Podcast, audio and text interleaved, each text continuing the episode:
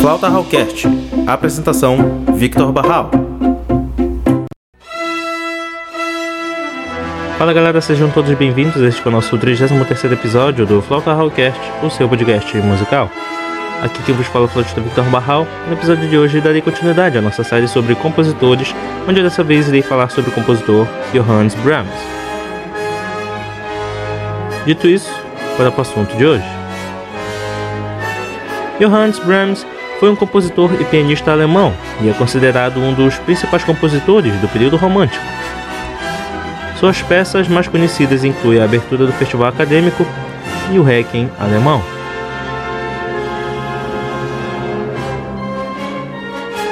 Brahms aprendeu piano aos 8 anos, improvisou uma sonata para piano aos 11, estudou teoria e composição aos 13 e aos 14 fez sua estreia em concerto público regendo um coro com vozes masculinas.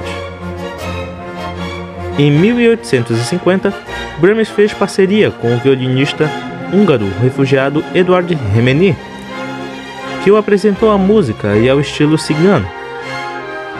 Três anos depois, em 1853, eles viajaram juntos e Brahms conheceu o violinista virtuoso Joseph Joachim, que se tornou um amigo bem próximo.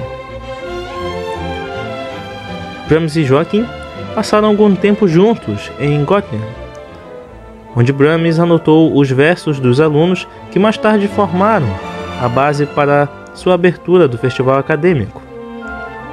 No mesmo período, ele escreveu sua ambiciosa primeira sonata para piano.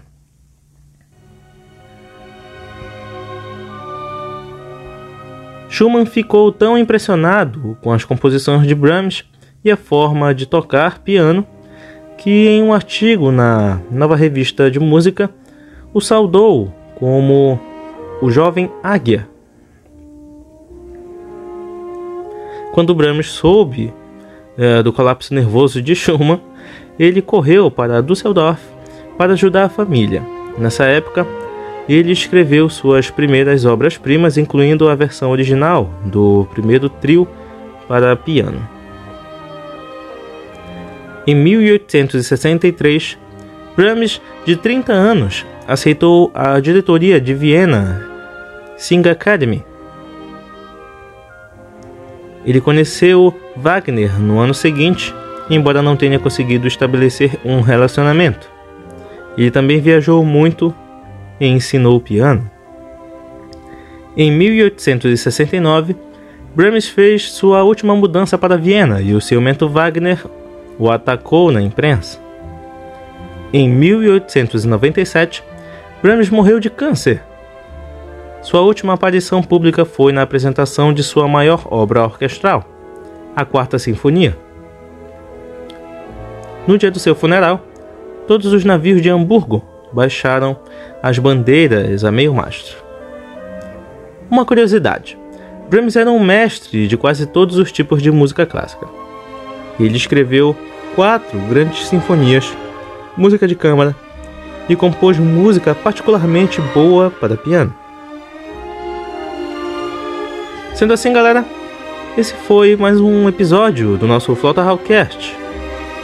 Siga-nos no Instagram, arroba Flauta Hallcast. Siga também o meu Instagram pessoal, arroba Barralflute.